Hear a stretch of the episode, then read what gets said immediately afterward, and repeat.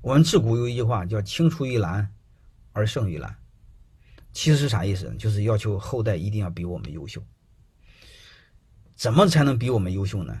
就是一定要让孩子突破我们现有的认知，就是别用我们的认知去去限制他。所以这个前提就是我说的，孩子不能听你的，孩子都听你的，他不能超过你。啊，所以让孩子听谁的呢？让孩子听逻辑的，听思维的，啊，就是说白了，让孩子听真理，听事实。你的任务是教会孩子思考，教会孩子独立思考，教会孩子用逻辑推理，啊，不不一定要非要听谁的，不听谁的。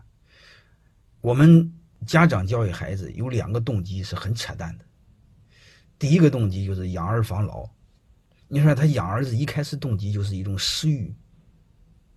是为了自己在养孩子，这是很可恶的，好吧？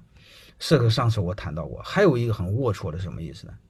就是从人格上，他总认为他比孩子高一等，他养了孩子，他认为孩子欠他的，他认为孩子是他的，然后在这个逻辑前提下呢，他就认为孩子一定要听他的。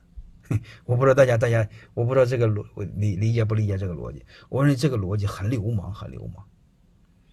我认为就一个逻辑：孩子一出生，人格上和父母是一样的，人格上他是平等的。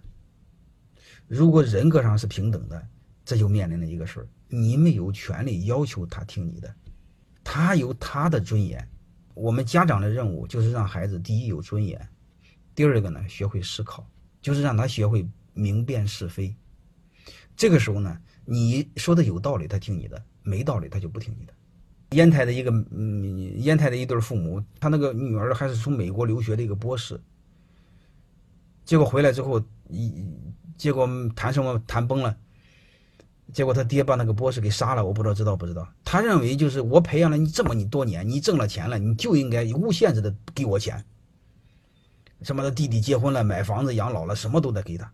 结果你要知道，年轻人在打拼的时候，你们又不是没打拼过，拿这么多钱呢？结果他说给不了。他在美国受到的那个那个训练，说话又直，爹一恼火把他给捅死了。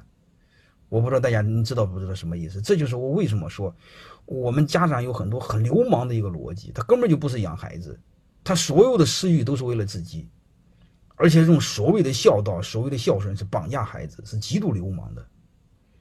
我再说一句话，佛家讲起心动念，起心动念，如果这个父母的动起心动念都不纯，他一定不会有好的结果。你想象，如果你没有任何动机，纯粹是为了爱，为了以热爱孩子，把他培养成独立的一个人格上的人，我就不信他不教育，我不孝顺你。但是在这个逻辑情况下，我不建议这个，呃，我们强求孩子要听我们的。但是我建议就和孩子在一个人格平等的基础上和大家对话，和他对话，他爱听你的听你的，不爱听你的不听你的。其实这这时候讲，这时候怎么说呢？就是我们不要让孩子非要听我们的。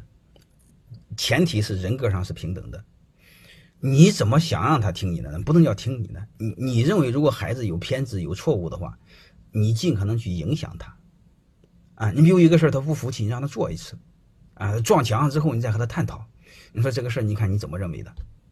你比如我儿子，有时候小时候他就不愿意这个事不愿意做，那个不愿意做，啊，我就鼓励他，我说儿子你先做试试，啊，做完之后呢，我再和他谈。我在和他探讨，我说这个事没做之前，你是不是不想做？是啊，做完之后你什么感觉？他说感觉很好，感觉很爽。我说下次呢？下次还是得做。然后我紧接着给他的一个一，我紧接着给他施加了我的一个影响。我说儿子，咱能不能这样？就面临可做可不做的时候，咱都选择做。他说有道理，这不就叫影响吗？但是你会发现，这建立在人格平等的基础上。